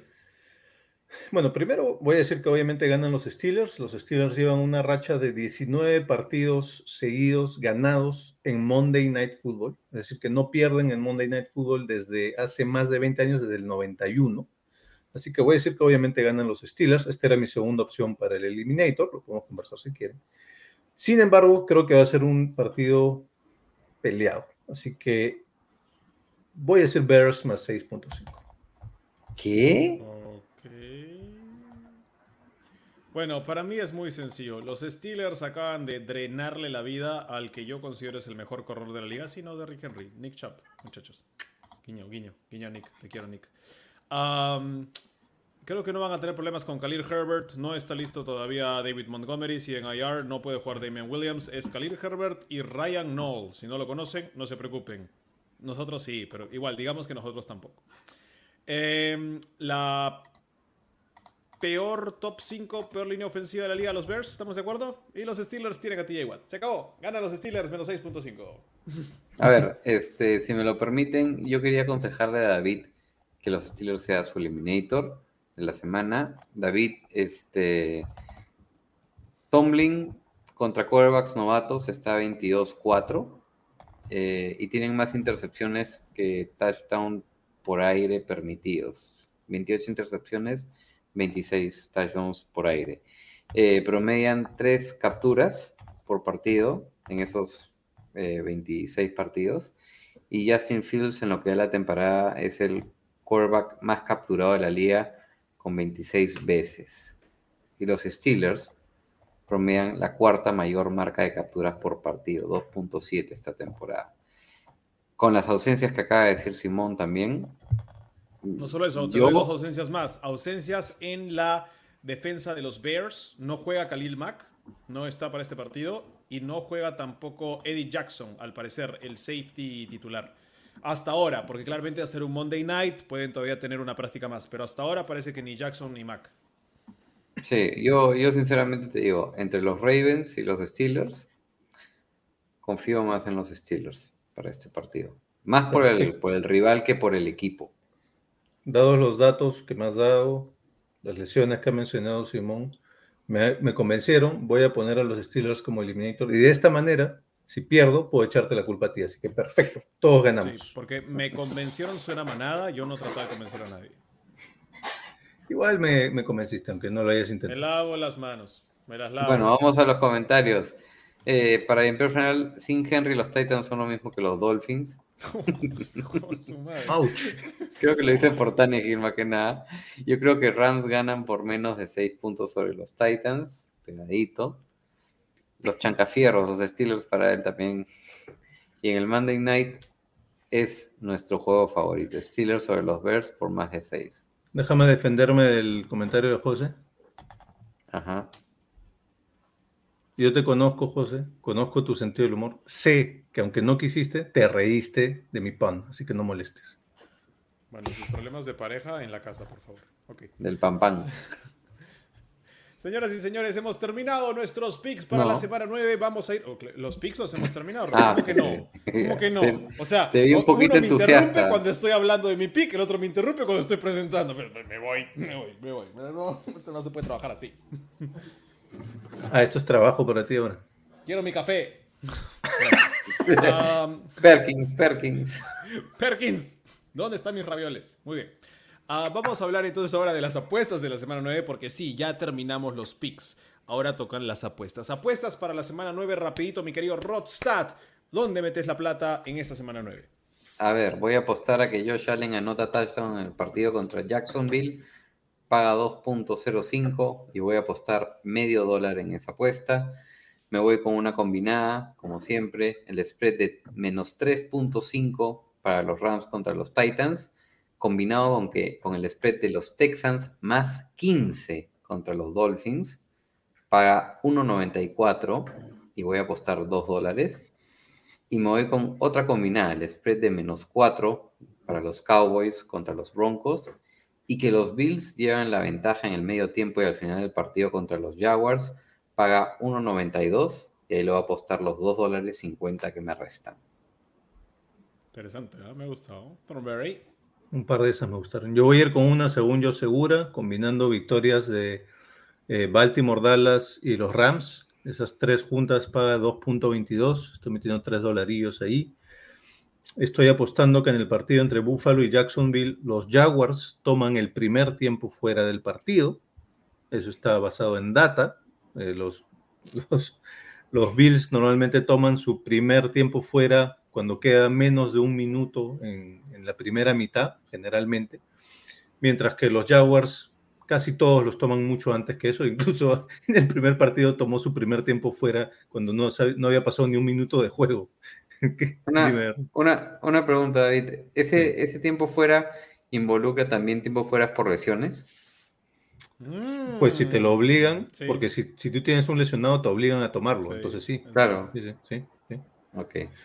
Eh, entonces eso paga 1.85, ahí le estoy poniendo un dólar 50. Y la última es el touchdown de Tyson Hill. Ya vimos el año pasado, jugó dos veces contra los Falcons. En el primero anotó dos touchdowns, en el segundo no anotó, pero me gusta cómo lo van a poder usar ahora. Ese touchdown de Tyson Hill paga 3.5. Le estoy metiendo 50 centavitos. La Yapa, que no entra entre los oficiales, pero el touchdown de Van Jefferson, el, receptor el receptor de los Rams, eso paga 2.6.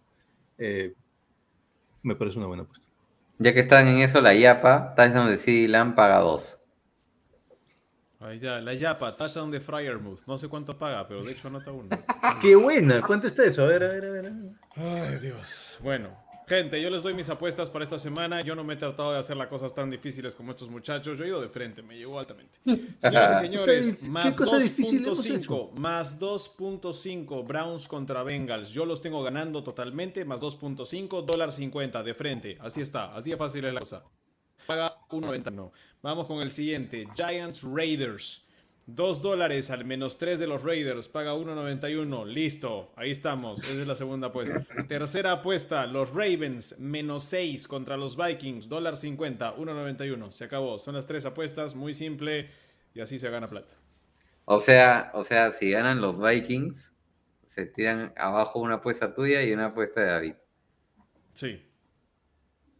No, yo no. Ah, Vikings, Claro que yo sí. no tengo- Los tienes, Claro que no, a los tienes Ravens los tienes en la simple combinada. Ah, sí, sí, sí, sí, sí. tienes razón. Mm, Muy bien, señores, esas son nuestras apuestas para la semana 9. Ahora sí, y nadie me interrumpa, hemos terminado el programa de Casco Parlante para la, para la semana 9 de la NFL. Tomen en cuenta esto, se acaba la semana 9 y de temporada. Mitad de Y temporada, estamos sí. a mitad de temporada. Así que, como dice nuestro amigo Jean-Pierre Ferral, chao, buen domingo de NFL. Vamos a ir despidiéndonos de la gente y de los comentarios, Rodstad. Bueno, sí, de, de Jean-Pierre, este, Edgardo García, que ha estado con nosotros, José López, tenemos también a Silvestre Cárcamo, que después de la invitación no responde nada, a Liliana, a Miguel Abonce, este, también Cristian. está... ¿Cristian está? Pues ahí estuvo. Cristian Con su Mirabal. tío Ah. Chris Mirabal, claro, ha estado también. No, no- no lo conozco por, por Cristian. Alfredo Rodríguez. eh, y bueno, a todos los que han estado, a Omar Villegas y a todos los que han estado, por supuesto, también sintonizándonos, que no se han animado necesariamente a comentar. Y saludarlos a ustedes, que tengan un excelente fin de semana, un gran domingo. Y, y bueno, nos veremos pues el sábado. Ya con barba, Bueno, espero. Sa- saluditos. Espero, espero, yo también. Saluditos para ustedes, saluditos. ¿Quieren darle saluditos a alguien? Bueno, saludos a los cuatro gatos que nos acompañaron en este nuevo horario. Gracias, Ah, por, la gracias por la confianza. Eh, un saludo al tío Toto. Feliz cumpleaños, tío Toto. Este, a ver si ganan los Saints. Y bueno, y ustedes, señores, que siempre hacen que, le- que el eh, live sea tan ameno para mí, porque me puedo burlar de ustedes. Gracias. Yo le voy a mandar un saludo muy especial a mi hermano Sean Carpio. Fue su cumpleaños el día 4. Hace dos días fue su cumpleaños. Johnny, te mando un abrazo, un beso enorme. I love you. Y nada, eh, no ve el programa igual, pero hab- había que decirlo. Cerramos casco parlante para la semana 9, señores. Nos vemos de vuelta el martes en horario de 9 de la noche. Díganle a sus amigos. 9 de la noche, horario nuevo. Va a ser chévere. Menlo. ¿Ok? No va a estar Rostap, va a estar Silvestre Cárcamo. Nos vemos. Chao. Chao, gente, un abrazo. Let's go to